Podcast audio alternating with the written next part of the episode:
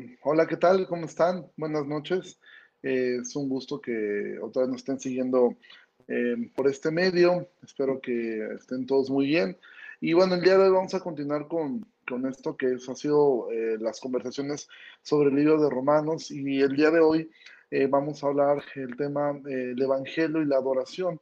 Y bueno, para, para tal efecto, hoy tenemos un invitado Realmente esta será distinto porque tendremos dos personas que estarán, eh, que estarán interactuando en esta conversación. Una es eh, Isaac Polanco Smith, que, que él es el, líder de, adoración en, su iglesia, la iglesia cristiana de la comunidad en Santo Domingo, en República Dominicana, y él también forma parte de, por, eh, de Para Su Gloria, que es una, una banda que de verdad está haciendo un trabajo increíble allá en República Dominicana. Ellos han estado también aquí en, en México y bueno, eh, la idea es poder conversar con él y también hoy para, para, ayudarme a hacer esta entrevista también estará con nosotros Andrés Peña, quien es uno de, eh, de los líderes de nuestra iglesia. Él está encargado también del el grupo de alabanza y adoración.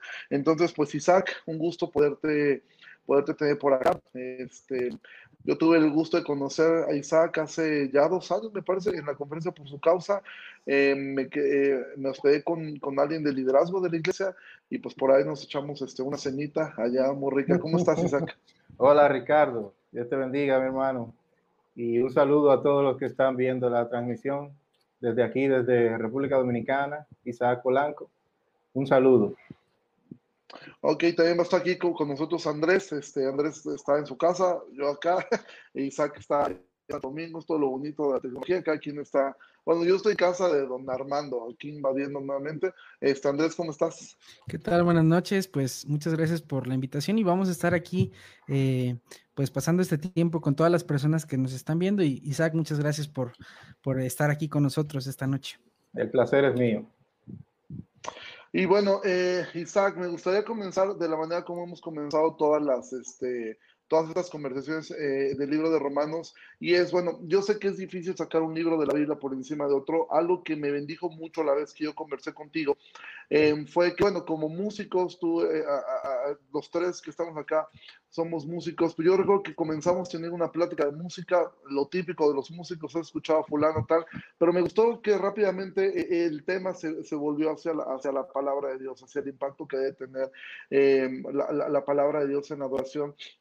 Y eso me bendijo mucho. Y me gustaría preguntarte eh, respecto a eso. O sea, nosotros hemos hecho esta pregunta a todos. El libro de Romanos, es difícil sacar un libro por encima de otro. Todos los libros de la Biblia son importantes, pero definitivamente el libro de Romanos ha sido un libro eh, que ha marcado el pensamiento cristiano de una manera muy especial. Y quisiera preguntarte, eh, tú en tu andar con Cristo, ¿qué ha significado para ti el libro de Romanos?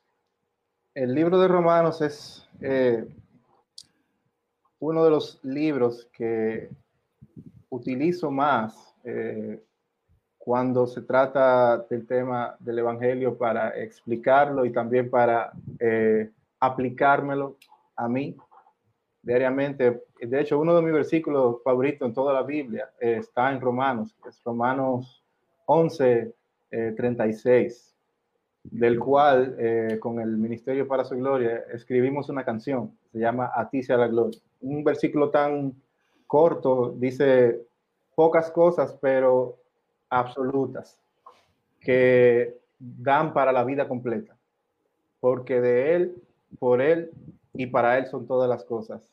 A Él sea la gloria.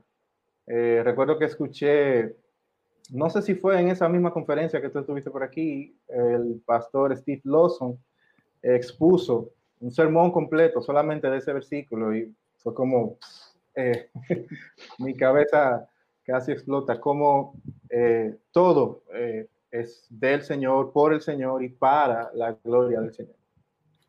Uh -huh. yo no, no, no, pienso que Romanos es eh, está por encima de otro, pero para mí Romanos es eh, un excelente libro. Eh, decía el mismo pastor Lawson en ese sermón, dice, si, si pudiéramos eh, resumir la Biblia, si, si, fuera necesario resumir la Biblia en un solo libro, pudiera ser en Romanos, y si, y si pudiéramos resumirlo en un solo versículo, pudiera ser en Romanos 11.36. wow.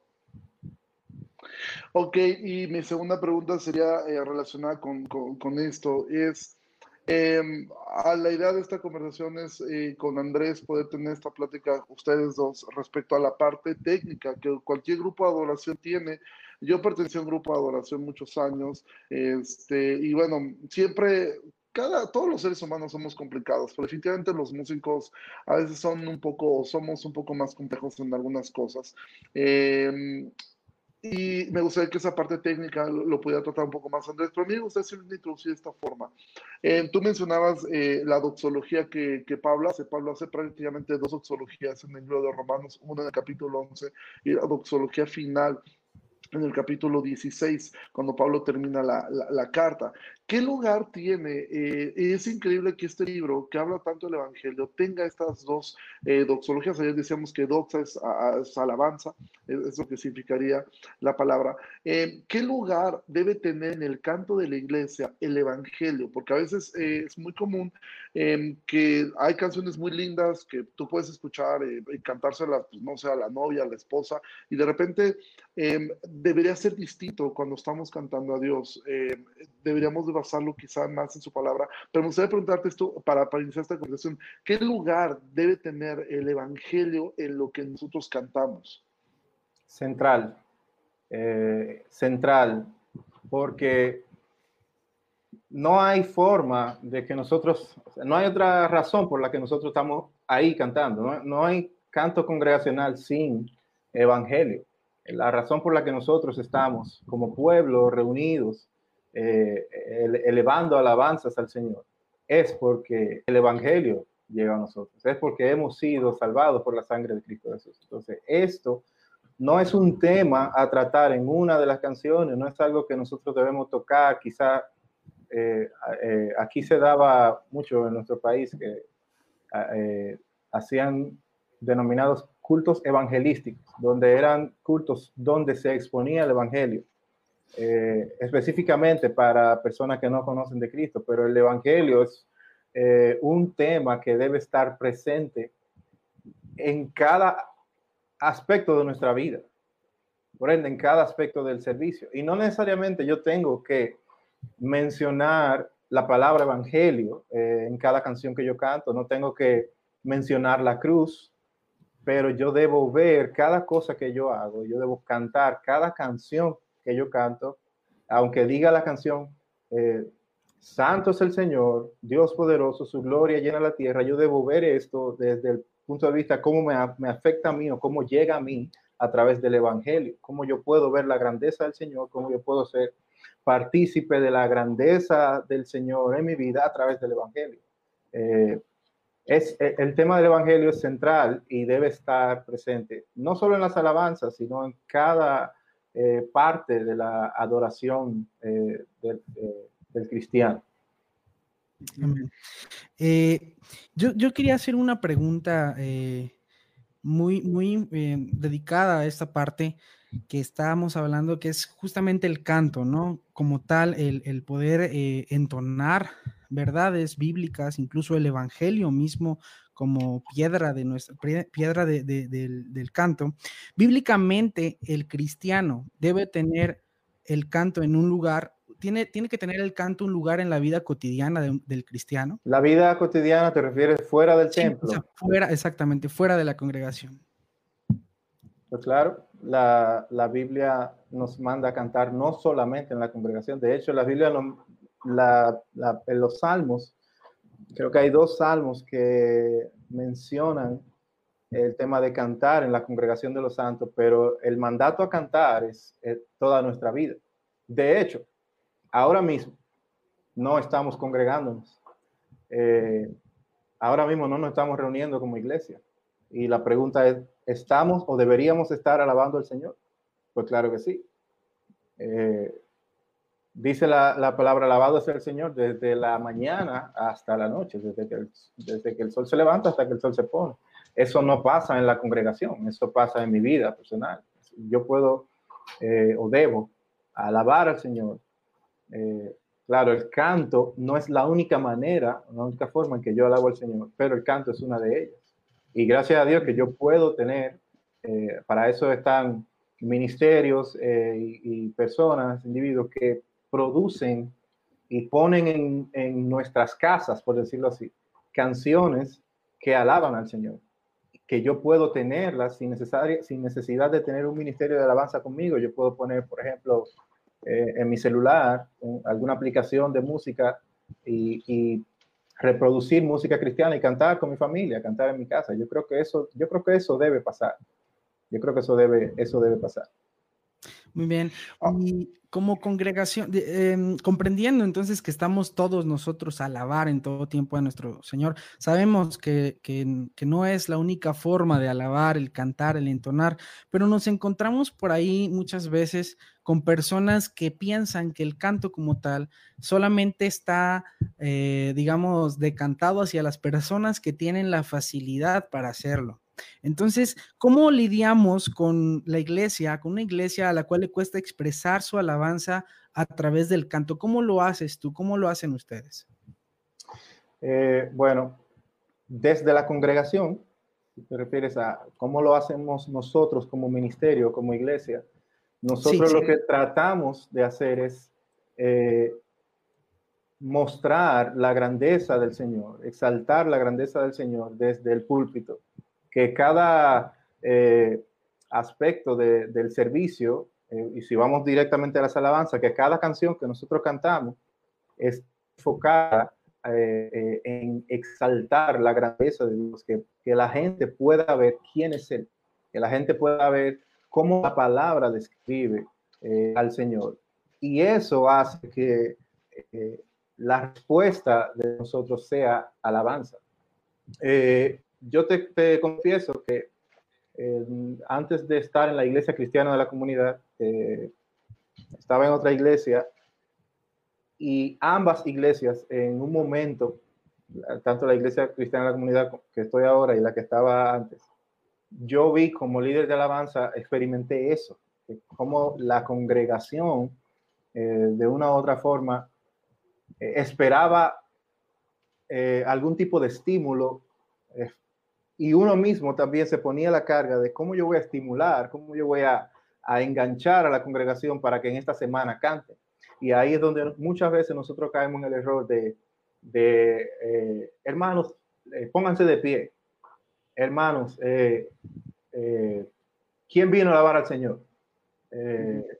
digan gloria a Dios, den un grito de júbilo. Y entonces empezamos a, crear o a, a creer que creamos en la gente ese estilo de, eh, responder en alabanza genuina al Señor. Pero lo que está pasando es que estamos eh, creando robots.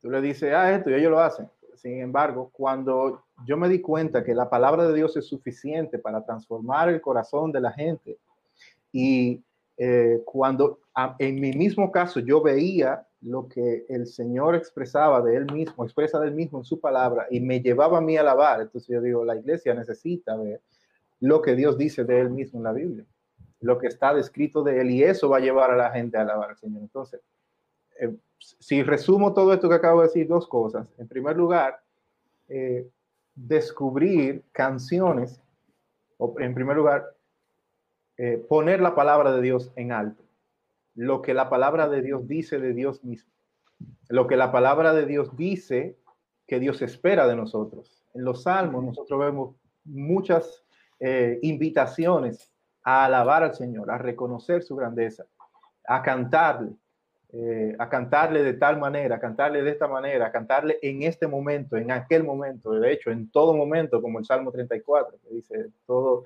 tiempo de continuo esté mi alabanza, eh, tu alabanza en mi boca. Eh, abrir la palabra de Dios y no solo eh, nosotros ver lo que la palabra de Dios dice, sino también mostrar a la iglesia lo que dice la palabra de Dios y lo que Dios espera acerca de la alabanza. Y en segundo lugar, buscar canciones que, muestren esto. Canciones que, tú puedas eh, anclarla a un versículo, a un capítulo de la Biblia, que, canciones que me lleven a ver a Dios grande y a mí como yo soy un pecador necesitado del Evangelio. Eh, eso muchas veces eh, no pasa. Mucha, te lo digo porque eh, si tú libremente empiezas a escoger canciones de las que están saliendo ahora mismo fácilmente tú te encuentras con una canción o varias, para ser conservador, que exaltan más al hombre que a Dios. Entonces, eso crea un ambiente diferente en la congregación. Sin embargo, cuando tú empiezas a rebuscar canciones que, que me lleven a mí, que lleven a la iglesia a ver quién es Dios y a exaltar a Dios, entonces la respuesta de la iglesia empieza a cambiar. Eso, eso es Y por ejemplo, ah, en esa parte, perdón que te interrumpa, e, es tan importante, ahora tú lo estás mencionando, o sea, em, dentro de la iglesia, eh, de repente, eh, nosotros somos muy dados a extremos, ¿no? Y de repente podemos mirar que em, eh, la predicación en algún lugar está demasiado centrada en el hombre y de repente pareciera del otro lado eh, que se exalta tanto la soberanía de Dios y eso es importante, evidentemente, es lo más, pero también hay un lugar para la responsabilidad humana. Cuando hablamos de la adoración, que, que eh, que entendemos que el acto de la adoración es la vida misma, pero el momento de, de, de, poder expresar en el canto, yo recuerdo a Martín Lutero, eh, que él, él, le daba un lugar tan especial al canto congregacional, al grado que había veces donde se reunían un día antes como iglesia para ensayar lo que iban a cantar y toda la iglesia se reunía a ensayar lo que iban a cantar el día domingo por este lugar, ¿no? ¿Qué, le daba al, canto congregacional? Ahora, en ese sentido, ¿dónde está la parte de los excesos? ¿Qué es lo que siempre a veces caemos? Por un lado, tenemos un exceso de música centrada en el hombre a las que, que apelan a las emociones del hombre. Yo recuerdo que cantábamos, eh, y no es un afán de crítica, sino es para poner una ilustración. Nosotros, eh, en la iglesia donde anteriormente yo estaba en una iglesia, había una canción que lo que decía es que libre soy para correr, para brincar, para saltar, y era un corredero de gente y todo el mundo estábamos ahí brincando y corriendo.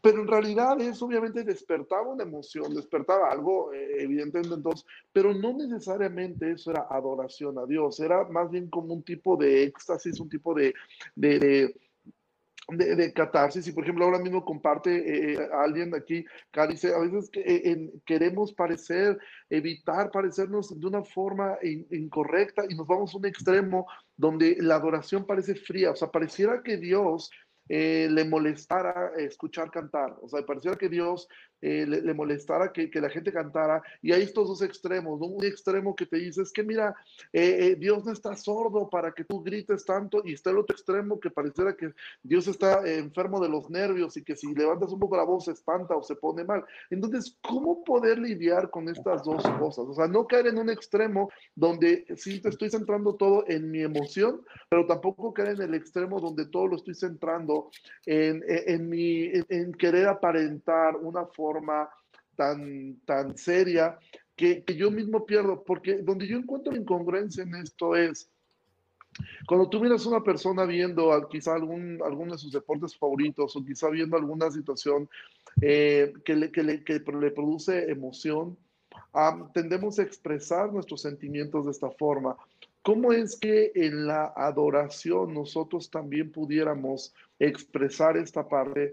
¿Y en dónde podrías tú poner o mirar cuándo es cuando una persona atravesó el límite de hacer, como Pablo dice, hagan todo en orden? ¿Cuándo atravesamos ese límite? Pero también cuándo nos quedamos fuera en el sentido de, no atrevernos a poder expresar, como tú mencionas en los salmos, los salmos están llenos de expresiones de aclamen a Dios como de júbilo, eh, aplaudir pueblos todos, etc. ¿En dónde está esa parte en tu, en tu experiencia? Bueno, eh, yo he vivido precisamente eso. Eh, y Acabo de, estaba viendo ahí un, recordatorio que tenía, eh, ya tú lo, acabas de mencionar, eh, del Salmo 33. El Salmo 33 empieza a cantar de júbilo al Señor justo. ¿Qué forma eh, solemne hay de tener júbilo? No existe. El Salmo 150 nos habla de danza, de júbilo. hay otros salmos que nos hablan de grito, pero también hay salmos que nos hablan de, de ser solemnes, de tener temor, reverencia, asombro. Y todas estas cosas son, son emociones. El problema está cuando nosotros, yo creo que el, problema está en dos cosas. Y ahí se definen los extremos que tú estabas mencionando. En primer lugar, el emocionalismo. Cuando nosotros somos presos del emocionalismo y vamos a, participar de un tiempo de alabanza buscando explotar nuestras emociones, buscando eh, que nuestras emociones sean eh, lo, lo, que prime.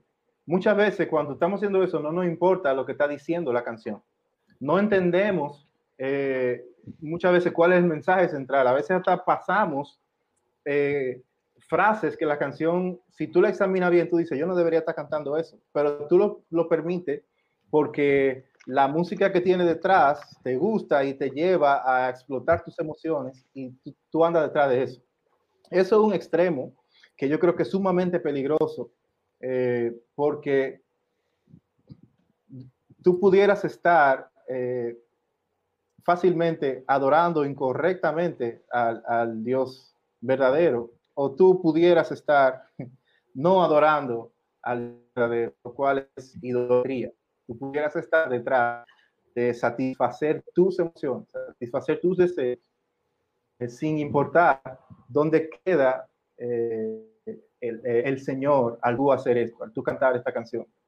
Hay muchas canciones que tú las escuchas de primera oída y te, y te cautivan la música te cautiva y tú quisieras eh, sentir eso en la iglesia, tú quisieras cantar eso en la iglesia, pero normalmente, eh, siguiendo con el tema del emocionalismo y para cuidarme de eso, una de las cosas que yo hago es, lo leí en el libro de Coughlin, quítale la música a esa canción y léela sin, sin música, a ver qué dice.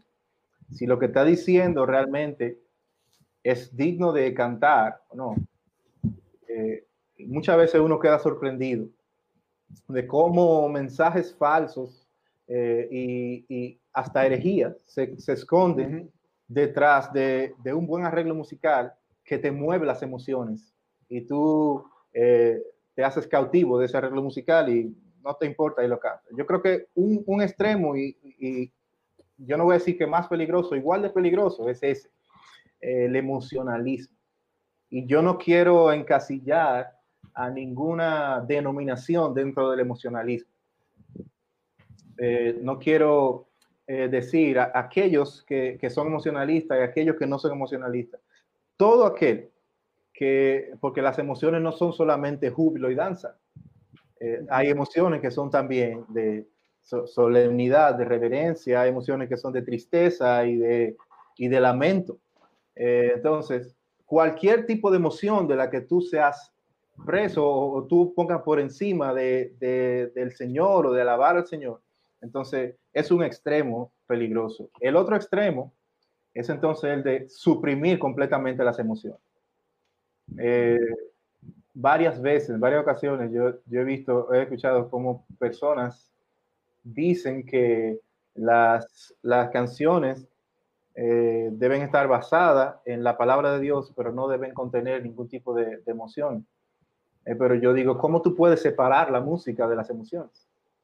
No hay manera en que la música eh, exista sin estar ligada a nuestras emociones. Y me refiero a la música en general, sin ningún tipo de letra. Por ejemplo, eh, casi siempre menciono, piensa en una película, la que quieras, Imagínate una película con, solamente el, audio de las voces y sin la música que ponen detrás. Tú no vas a sentir ninguna emoción a la que esa película te, quiere llevar. Eh, o, a los que han tenido oportunidad de, escuchar alguna orquesta sinfónica, que muchas veces sin ningún tipo de letra, tú sientes cómo la música te sube, la música te baja, la música te lleva a la alegría, te lleva al lamento. Entonces, la música eh, en sí misma está ligada a nuestras emociones y es imposible que nosotros tratemos de desligarla. Yo no, no puedo pensar que cuando yo eh, esté cantando de las obras del Señor, lo que el Señor ha hecho, y yo sea movido a alegría y a júbilo por lo que el Señor ha hecho en mi vida en esta semana, yo deba suprimir eso y quedarme quieto porque no puedo eh, expresar ninguna emoción. Eso es un extremo que existe en muchas iglesias, eh, el cual es peligroso. Yo creo que nosotros eh, tenemos que tener un balance y voy a empezar con respecto al balance, voy a hablar de los que, aprovechando que está Andrés aquí, eh, voy a hablar de los que dirigen la alabanza. Eh, los que dirigen la alabanza y el, equipo de alabanza son los primeros que tienen que poner ese balance en, entre las, en las emociones y en lo que respecta a la música en, las canciones. Eh, creo que Piper, o no recuerdo quién hablaba, cuando tú tienes un cuadro, o no sé, y, a ese cuadro tú le pones un marco eh, extravagante, que prende luces y grandísimo y que eh, emite sonido. Por más bonito que sea el cuadro o la obra de arte, tú no vas a poder percibirla porque el cuadro se va a llevar toda la atención. Y también pasa si, si ese cuadro tú le pones un marco mediocre, chueco, todo feo, eh, va a parecer algo de, baja calidad. Entonces, nosotros como ministros o como encargados de guiar a la iglesia en alabanza, nosotros tenemos que primero eh, eh, alcanzar ese balance nosotros llevarlo a la iglesia en que no venimos a montar un show, no venimos a, a preparar un concierto eh, en los domingos o en los servicios de, alabanza. No, no, venimos a preparar un show para que la gente se siente a mirar eh, el espectáculo que nosotros estamos montando. Eh, porque de esa manera los ojos van a estar puestos en nosotros y en nuestras habilidades musicales, en, lo que, en cómo cantamos, en cómo tocamos, en cómo organizaron la, la la escenografía, cómo funcionan las luces, cómo está coordinado todo el equipo, etcétera, etcétera. Es como cuando tú le pones un cuadro muy estrambótico a un, a un marco muy estrambótico a un cuadro precioso. Entonces, la verdad del Evangelio y la eh, exaltación a Dios se va a ver interrumpida y, con distracción por eso, por lo que nosotros estamos haciendo. Pero también no podemos eh, venir y traer algo mediocre que haga que la gente se distraiga, porque el hermano que está cantando nunca ha podido afinar su guitarra, eh, la hermana que canta, el que está tocando, perdón, la hermana que canta no, no afina, eh, el que toca la batería toca demasiado duro y no se oye nadie de la congregación tocando, o el sonidista sube todo, todo lo que da. Entonces nosotros somos los primeros que tenemos que encontrar un balance y llevarlo a la congregación, eh, donde la gente pueda tener un ambiente donde pueda escuchar o, ver o, eh, tener acceso a las letras de las canciones basadas en la palabra de Dios, como ya hablamos, que exaltan la grandeza de Dios, como ya hablamos, sin que haya algo que les robe la atención. Entonces, eh, cuando eso pasa, entonces, eh, con respecto al balance en la congregación, los dejé de ver.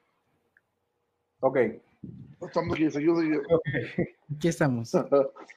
Con respecto eh, al balance en la congregación, eh, yo no puedo suprimir a la congregación de, de ninguna de esas emociones que la Biblia misma no suprime. La Biblia me dice cantar con júbilo. Eh, pero también vemos un Salmo 51 donde tú tienes a David quebrantado, confesando su pecado. Entonces, todo ese ese tipo de eh, ambiente, si se puede decir, yo tengo que eh, traerlo a la congregación. Yo tengo que eh, pensar en los momentos de celebración, pero también tengo que llevar a la gente a reflexionar en lo que, en lo que Dios ha dicho, lo que Dios espera de nosotros, etcétera, etcétera. no sé si me, si me di a entender. Sí, eh, yo tengo, Isaac, una pregunta que se me viene a la mente ahora justo como tú acabas de definir la música, ¿no? Algo que me parece muy interesante y de hecho aquí estoy yo en casa ahorita de, mi suegro, eh, de mis suegros, a él le fascina la música y justamente me venía a la mente el tema de, del soundtrack de, la música, de, de, las películas, perdón. A él le fascinan los soundtracks y tiene una, playlist muy completa acerca de eso. Y la realidad es que justamente padrísimo, ¿no? Ponerte a escuchar, no sé, este, Cinema Paradiso, La Leyenda de 1900, etcétera, etcétera. Muchas eh, soundtracks que producen como tal emociones a veces en nosotros. Yo de, yo de plano a veces me he puesto los audífonos y casi te lleva hasta las lágrimas, digamos, una melodía, una progresión, ¿no? Como músico sabemos. Ahora, ¿consideras tú que la música como tal es amoral y solamente importa la letra de las canciones? Porque es un tema muy importante, ¿no? Digamos, en los extractos culturales eh, de, de, América Latina, por ejemplo, escuchamos más hacia abajo que cantan quizá con salsa, alabanzas, quizá con merengue, ¿no? Si nos vamos, por ejemplo, a la Europa Central, eh, escuchamos que incluso hay bandas que cantan eh, rock muy pesado con, letras cristianas, etcétera, etcétera. Entonces, eh, ¿qué consideras tú? ¿Hay, ¿Hay, hay, una moralidad como tal en la música en donde únicamente interesa lo que la letra dice? Ok, yo voy a correr un poco o voy a dividir mi respuesta yo pienso que la música es amoral, pero eso no significa lo otro que tú dijiste, que solamente importa la letra y que la música puede ser cualquiera. La música es amoral porque yo no puedo decirle o no puedo sacar ninguna enseñanza per se de la música. Eh, si ponemos, si tú pones cualquier soundtrack de esos que tú mencionaste, eh, o si tú pones eh, cualquier sinfonía de, Beethoven, tú no puedes decir, esta música me, me, está diciendo que peque, o esta música me está diciendo que alaba el Señor. Esa música solamente está moviendo emociones en ti. No te está enseñando eh, en sí nada. Eh, y por eso pienso que la música es amoral. Ahora, no pienso que la letra es lo único que importa, la música también importa, eh, aunque sea amoral. ¿Por qué? Y eso va muy conectado con el punto anterior de encontrar el balance eh, parte de encontrar el balance también está en la música, en qué tipo de música yo traigo a mi congregación. Y básicamente tú lo, describiste en, la pregunta que estabas haciendo cuando hacías referencia a esos países. Eh, yo no puedo decirle a, un chileno que, o no puedo decirle, vamos a decir, no sé qué tipo de música tocan en Chile. A un colombiano. No puedo a un colombiano, no puedo decirle que, que eh, su estilo de música natal no puede utilizarlo para alabar al Señor, porque el estilo de música que, se que utilizamos para alabar al Señor es el que usan en Australia, en la iglesia de Hilson. Es el, música, es el estilo de música de alabanza y adoración. Entonces, si tú en Colombia, si tú en Chile o si tú en África vas a, a, a, a empezar una iglesia, tú tienes que decirle a tu miembro y a, tu equipo de alabanza que, monten las canciones como la tocan en Australia, porque ese es el estilo de alabanza y adoración. Yo tengo que tener mucho cuidado con eso, porque eh, Dios le ha dado creatividad al ser humano con respecto a la música y, y, tú, lo, tú lo expresaste, tú puedes ver cómo los países interpretan su propio tipo de música. Entonces, yo no puedo ir a una, eh, a una tribu de África que acaba de conocer el Evangelio y que está acostumbrada a interpretar la música de una forma y decirle, no toquen esos tambores porque eso eh, no es de Dios. No, eh, la música, ahí sí voy a utilizar el término, la música es amoral. Y si esa es la música que ellos conocen y la música que ellos no le distrae, vamos, voy a utilizar el término, no lo distrae, sino que le permite tener un mensaje y ellos seguir eh, esa música. Ellos pueden tener un mensaje encima de esa música. Entonces, que la utilicen. Eh, yo creo que la música ni siquiera va eh, limitada o delimitada por países. Yo creo que eso es más una cultura de, del lugar o, de la congregación. Yo no puedo pretender que en la iglesia bíblica de Jesús eh, vamos a tener el mismo estilo de música que quizá en la iglesia cristiana de la comunidad. La iglesia cristiana de la comunidad, yo tengo un tipo de público que, que quizá está acostumbrado a un tipo de música y esa es la música que ellos no les estorba.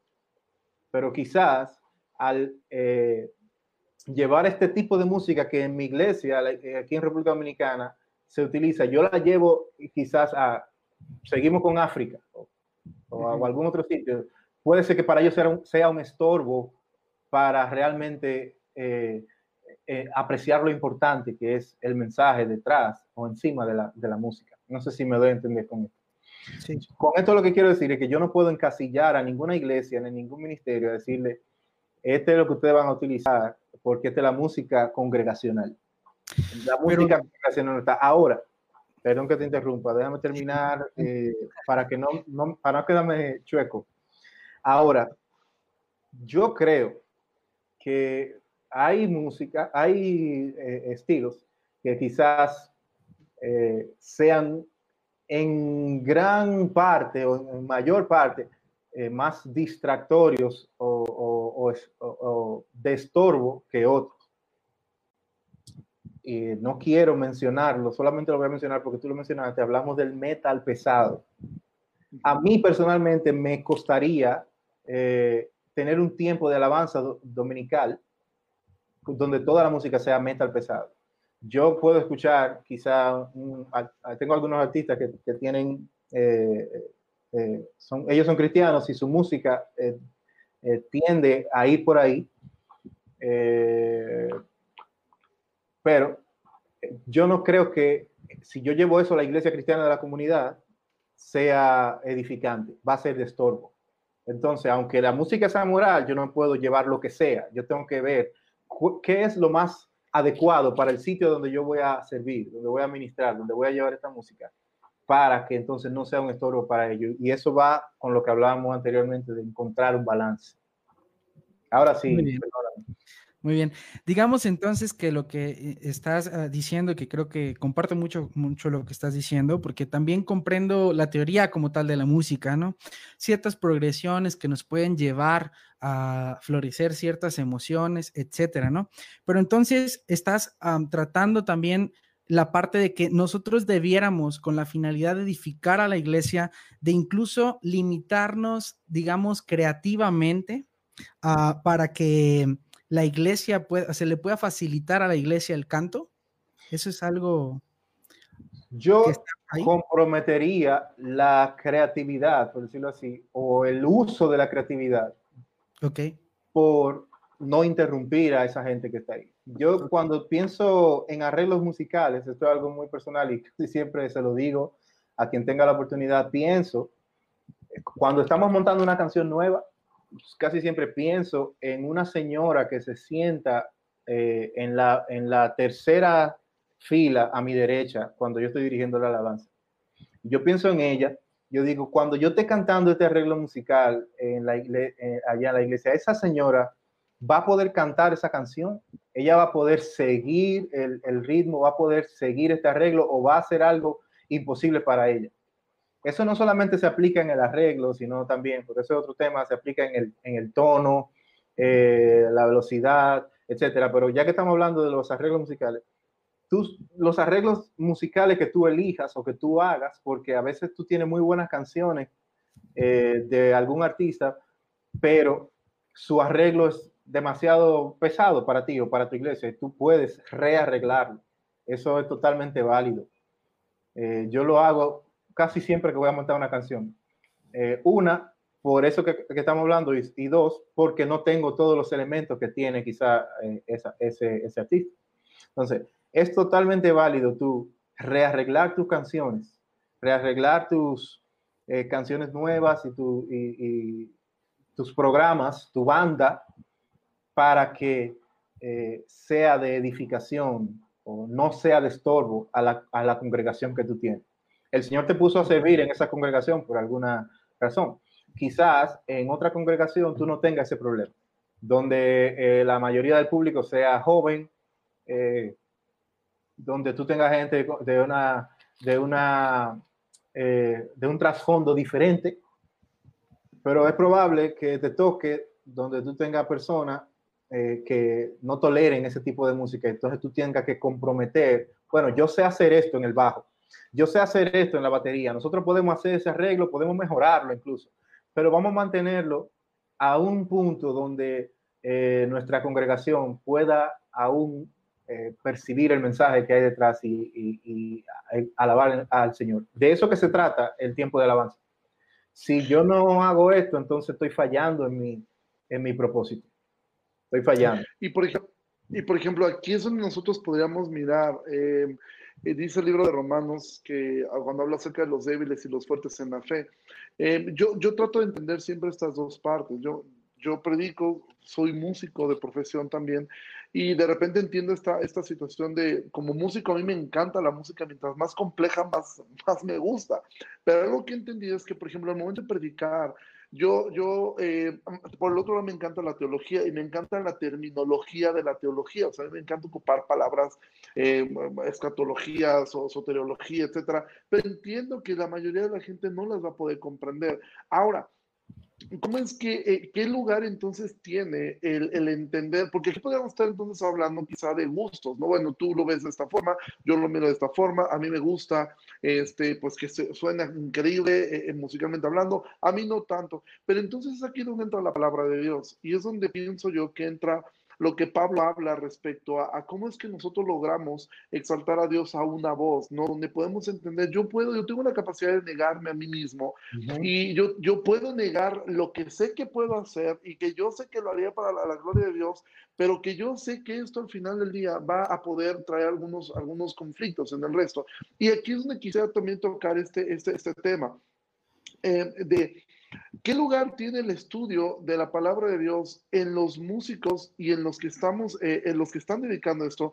Ahora, yo sé que de repente es difícil porque, digo, como músico entiendes que un músico debe invertir horas para poder este, hacer esto, pero el lugar del estudio, no solamente en los, en los que ejecutan, sino en la misma iglesia, porque tú mencionabas algo, de repente cantamos cosas que si te pones a analizarlas, de repente estamos cantando hasta herejías, si se puede llegar a cantar cosas que son totalmente heréticas, y esto viene por una falta de conocimiento de la palabra de Dios, donde dices, bueno, si a, si a un compositor se le ocurrió decir que Dios es de cierta forma, porque él se le ocurrió, pero no tiene un sustento en la palabra de Dios, y tanto el que ejecuta lo canta así como la propia iglesia. Eh, por poner una ilustración, em, eh, nos tocó en alguna ocasión escuchar en un grupo de adoración eh, preguntar, bueno, ¿y por qué levantamos las manos? ¿No? Y alguien respondió, pues uno de los músicos de adoración, él respondió, bueno, porque en los, no sé cómo digan en Santo Domingo, porque es que en las discotecas, en los santos, pues así haces, no levanta las manos.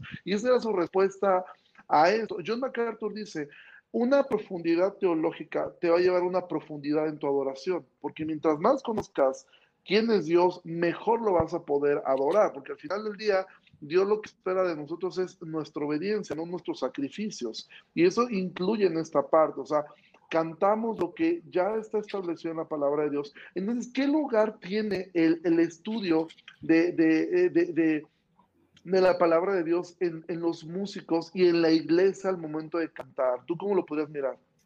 Bueno, eh, voy a usar la misma palabra, central, con respecto, con respecto a esto. ¿Por qué? Porque mientras más eh, eh, nosotros conocemos a Dios, más y mejor nosotros le adoramos. Entonces, yo creo, y voy a salir un poquito de los músicos, voy a generalizar, no voy a salir de los músicos, sino que voy a incluir a la congregación completa.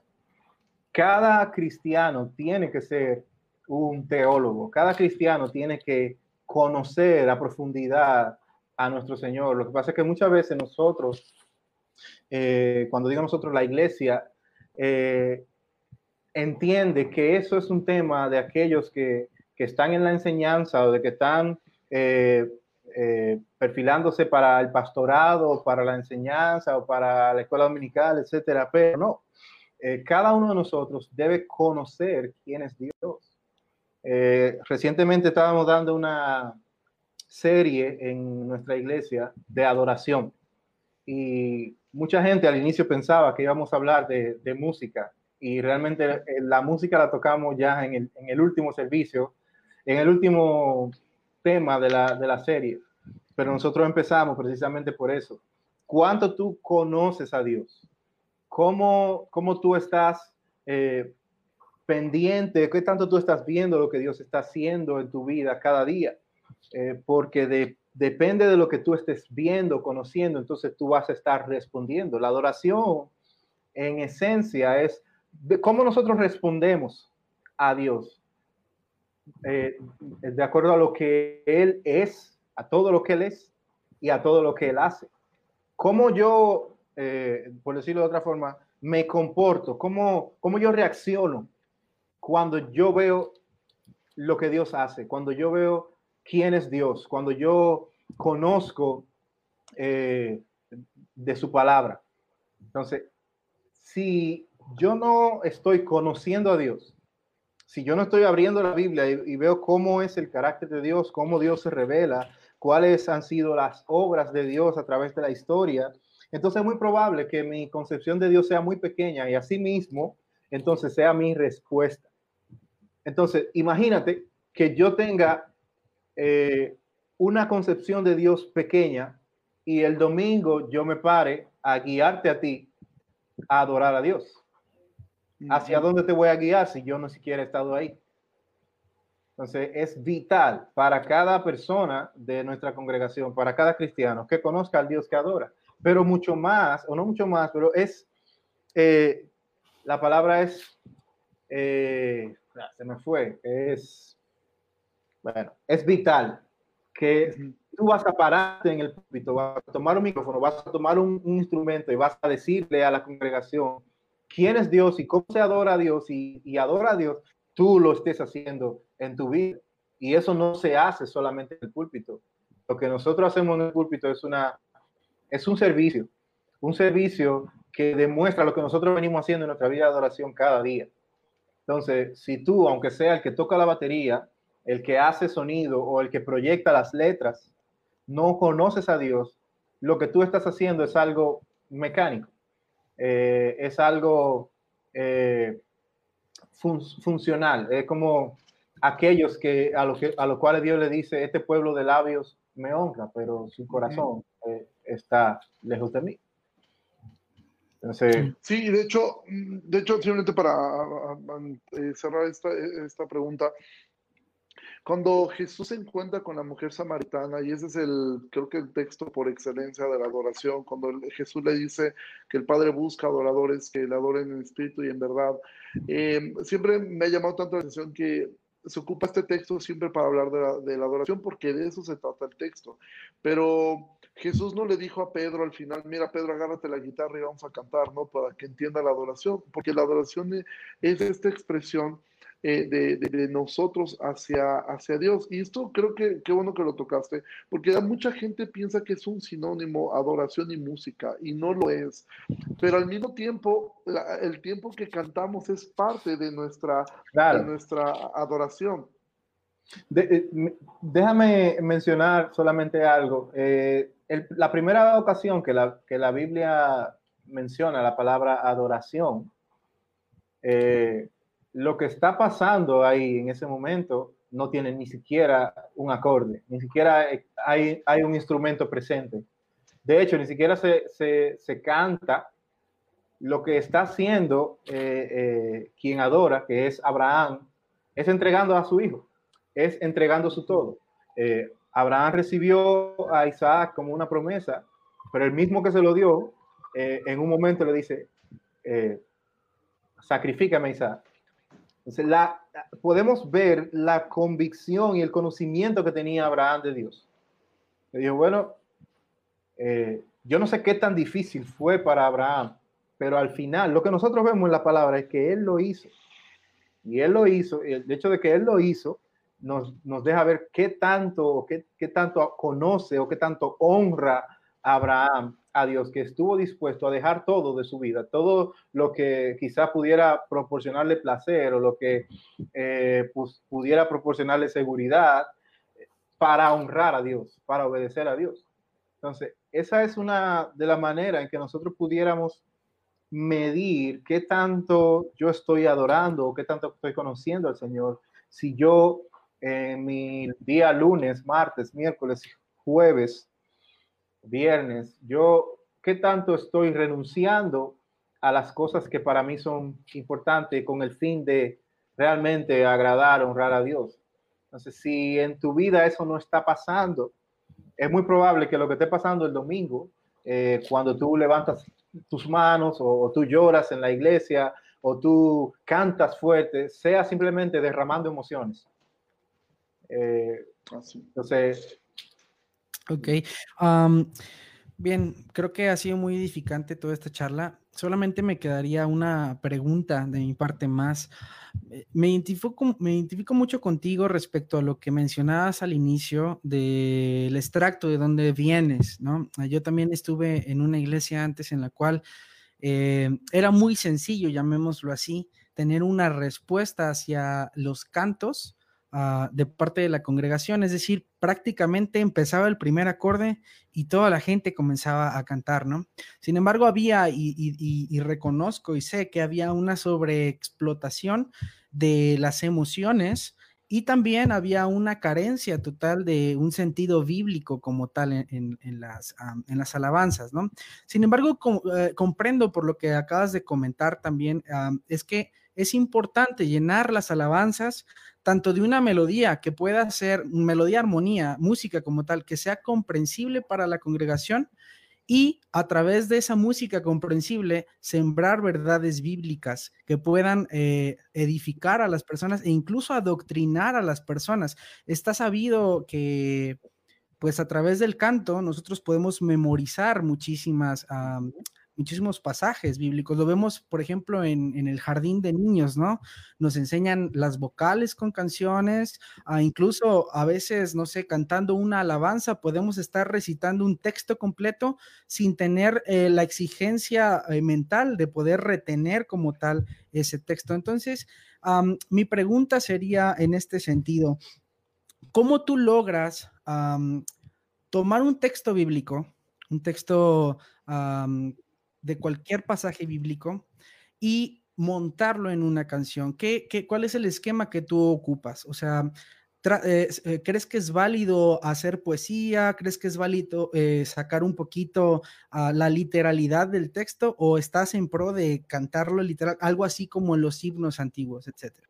Bueno, los himnos antiguos no, no todos eran literalmente la, la, la palabra de Dios. Yo creo que eso es casi, hay que tener unos eh, dotes de composición muy grandes para tú tomar la, palabra, de hecho, la palabra traducida al español, y, hacer una canción así mismo como está. Yo creo que no, se puede hacer eso de todos los versículos. Sin embargo, la palabra de Dios eh, en Colosenses capítulo 3, eh, verso 16 dice que la palabra de Cristo habite en abundancia vosotros, con toda sabiduría, enseñándoos y amonestándonos unos a otros, con salmos, himnos y cánticos espirituales, cantando a Dios con acción de gracia en vuestros corazones. La palabra de Dios tiene que ser llevada a canción, pero yo no creo, no, no soy muy partícipe. De hecho, si alguien lo logra hacer, me gustaría, me gustaría verlo, me gustaría ver cómo pasa eso yo creo que hay que tomar eh, eh, el pasaje o el versículo o lo que sea, eh, e interpretarlo y, llevarlo a canción. Ya para, para explicarte cómo hacer eso, tendríamos que tomarnos una hora más hablando de composición musical. Pero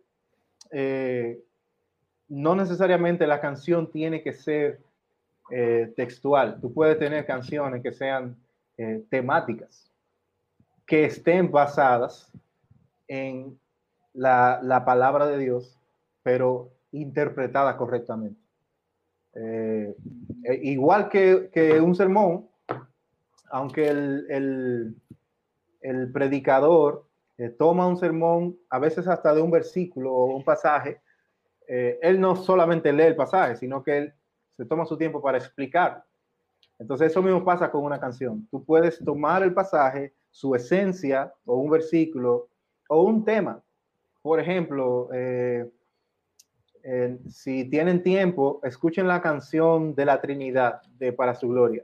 Es una canción temática, pero nosotros lo que hicimos fue sistemáticamente buscar textos acerca del Padre, del Hijo y textos del Espíritu Santo, cómo actúa el, el Padre, cómo actúa el Hijo y cómo actúa el Espíritu Santo en la redención y en la en la, en la vida del creyente para su salvación y su santificación. Entonces, eh, eso no, no, lo puedo hacer textual de ningún versículo. Yo tengo, para poder hacer eso, tengo que buscar mucha información. Eh, hubo mucha información detrás de esa canción para al final tener algo eh, que, que, pudiera capturar una esencia sin, tomando lo, más esencial, pero al mismo tiempo que sea cantable. Eso no es tan fácil de hacer. Eh, y que sea cantable, porque puede ser cantable, pero que sea difícil. Que sea cantable es fácil para una congregación, que lo pueda cantar un niño, que lo pueda cantar la señora que se sienta a mi derecha en el tiempo de alabanza.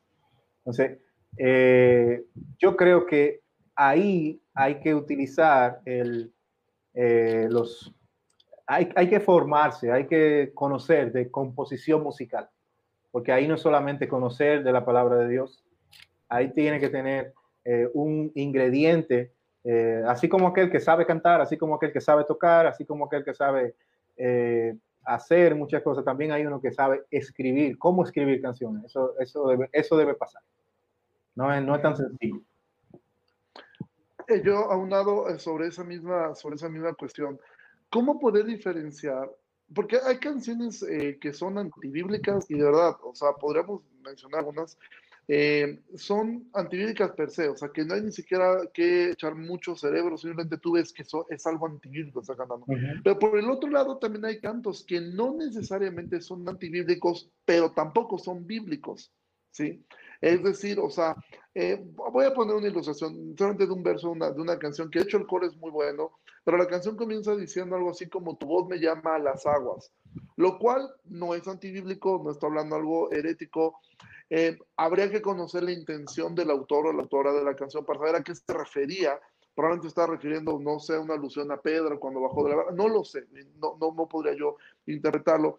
Pero ese tipo de ideas, yo lo pienso en personas nuevas que llegan a la iglesia y dicen, ¿cómo es eso que, que su voz me llama a las aguas? Y yo qué explicación debería dar. Entonces, no es que necesariamente sea algo antibíblico, pero que también de repente pienso yo que eh, el exceso de... Em, ah, yo sé que no se podría cantar los salmos tal cual, es como, no recuerdo que, quiénes hacían eso, de que intentaban cantar tal cual está escrito, pero también tener un cuidado en la parte de que no mis licencias artísticas me lleven a imaginar o decir cosas que realmente pudieran atentar hacia desviarme hacia otra parte. Eso sería un, asunto. Y el otro, de repente vemos los salmos, que es un, es un, es un himnario, si lo podemos de esta forma, es un libro de cantos, y vemos que muchos de estos cantos son sumamente tristes.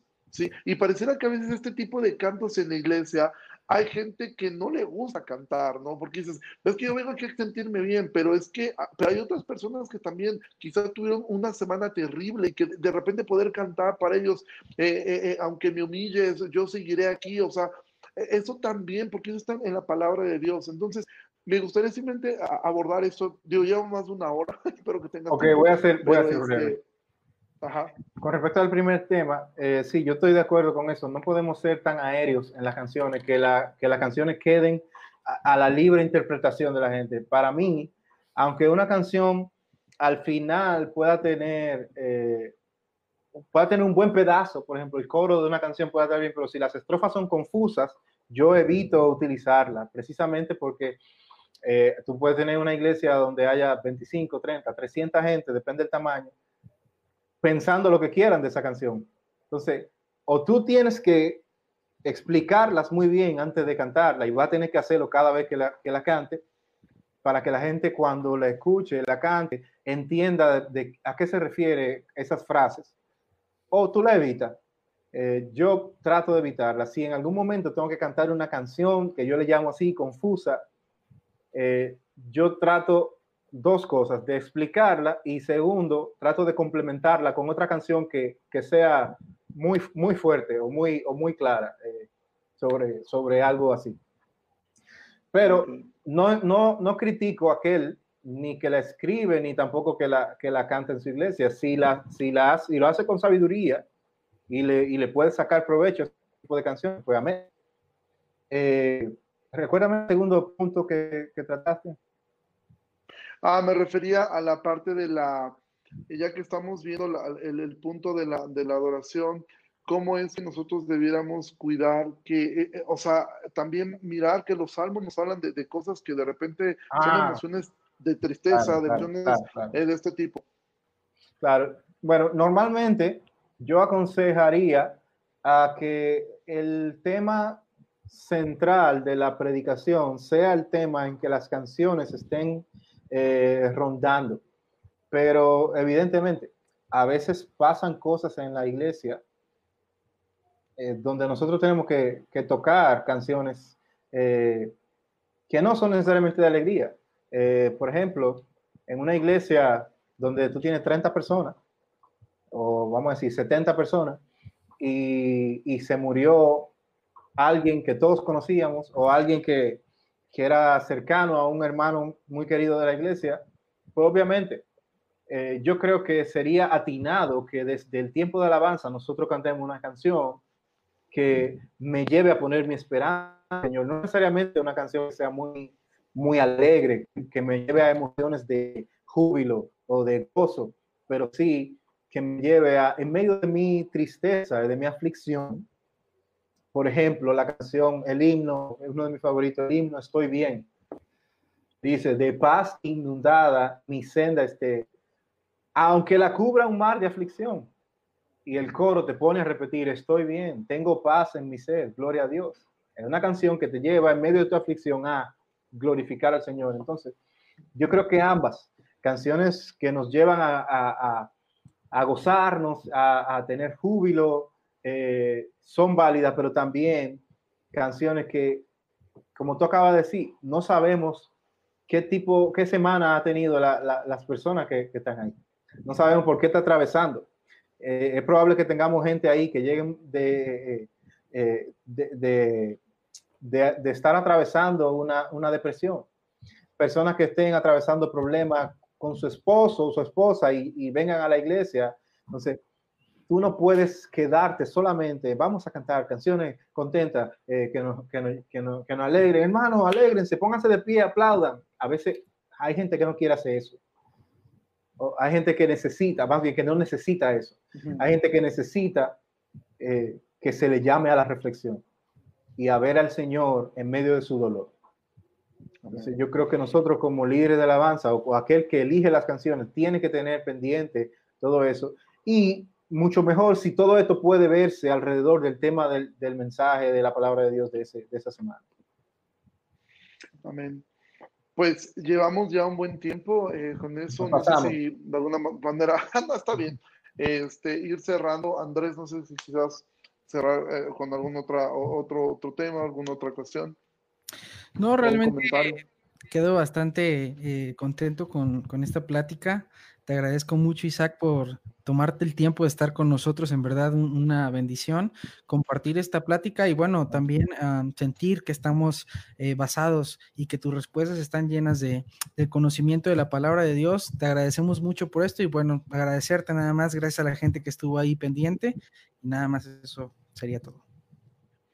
Y pues bueno, yo eh, me gustaría igual, eh, Isaac, alguna última reflexión para, para cerrar esto. Eh, igual, bueno, eh, conocemos del ministerio que, que, ustedes están llevando de Para Su Gloria, que ha sido mucha bendición, eh, una muy buena calidad musical, buen, buen contenido en las letras, etcétera.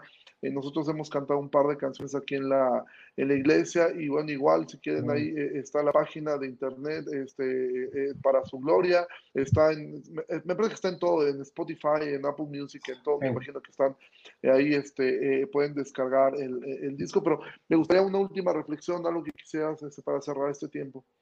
Bueno, yo aconsejaría a cada persona, es algo que ya empezamos a hablar, pero muy encarecidamente, cada persona tiene que convertirse, como cada persona es un adorador, eh, debe convertirse en alguien que busca profundizar en el conocimiento de Dios, no para envanecerse en el conocimiento, sino para conocer más a aquel que lo salvó, aquel eh, que lo ha llamado, aquel que lo sostiene cada día, aquel que espera su respuesta. Eh, el Señor es el Señor cada día. El Señor es el Señor a cada momento. Sus atributos y sus obras están desplegándose en todo momento. Entonces, en todo momento yo tengo que responder. En todo momento yo tengo que estar pendiente, atento a lo que el Señor está haciendo, a lo que el Señor es. El Señor hoy, ahora mismo, lo está haciendo fiel. Y eso debe producir en mí confianza, eso debe producir en mí alegría, debe producir en mí paz. El Señor ahora está siendo soberano. Eso debe producir en mí humillación, debe producir en mí obediencia. El Señor ahora está siendo mi proveedor. Eso tiene que producir en mí eh, alegría, confianza, estabilidad, tranquilidad. Todos sus atributos. Y de hecho, nosotros podemos verlo desde que empezamos a abrir la Biblia. Desde que empezamos a leer el Génesis 1.1 dice, en el principio creó Dios los cielos y la tierra. Eso te habla del poder que tiene el Señor, que tan solo con hablar creó los cielos y la tierra. Entonces eso debe producir en mí también eh, reverencia, debe producir en mí eh, eh, gratitud, debe producir en mí alabanza. Entonces todas estas cosas que el Señor es y hace, producen en mí esas reacciones que se llama adoración en general. ¿Cómo tú puedes ser un mejor adorador? Mira lo que el Señor está haciendo. Abre tu Biblia y conoce lo que el Señor eh, hace, dice, cómo el Señor actúa, cómo el Señor no actúa. Te lo ruego, hermano. En este tiempo que el Señor nos ha regalado de un poquito de más quietud, de, no tener tantas, quizás, quizás hablo por algunas personas, no por todo, eh, de, de, retiro, de no tener tantas responsabilidades, tanto ajetreo diario, es un buen momento para eh, profundizar en el conocimiento de Dios. Amén, amén. Pues Isaac, Andrés, muchísimas gracias por, por, este, por, por el tiempo. Eh, gracias a Dios no se fue la luz. gracias. Este, y bueno, estaremos ahí al pendiente. Ojalá pronto estén también aquí por, México. Y bueno, me gustaría terminar simplemente orando y cerrando ese tiempo. Señor, muchísimas gracias por esta, por esta noche. Eh, gracias por la vida de, de Isaac. Gracias por eh, por el ministerio que le has dado, gracias por su familia. Yo te ruego que le guardes, Señor, allá en Santo Domingo, en la iglesia en la cual él está sirviendo y en el ministerio en el cual está sirviendo. Que tú, Señor, hagas resplandecer tu rostro sobre él y que lo que tú les has dado siga siendo de bendición para, para, para muchas partes en, Latinoamérica, en el cual eh, la, la, música que, que, les has dado a ellos está llegando. Yo te pido, Señor, que le guardes, que le bendiga, Señor, de igualmente la vida de, de Andrés. Gracias por, eh, por, su vida y gracias por la vida de ellos que eh, han entregado sus dones, sus talentos al servicio tuyo. Agradecemos mucho por este tiempo y pedimos que tú seas con nosotros. En el nombre de Jesús oramos. Amén. Pues Isaac, gracias, hermano. Gracias y pues nos estamos viendo. Igualmente gracias a todos los que nos estuvieron sintonizando el día de hoy. Este, con esto terminamos eh, ya lo que es eh, las conversaciones del libro de Romano. La semana que entra tendremos algunos temas sueltos por ahí, les estamos avisando. Y pues muchas gracias y Dios les bendiga mucho. Nos vemos pronto. Isaac, Dios te bendiga. Saludos a todos por allá. Ok, igual. Nos vemos. Bye, gracias. Bye.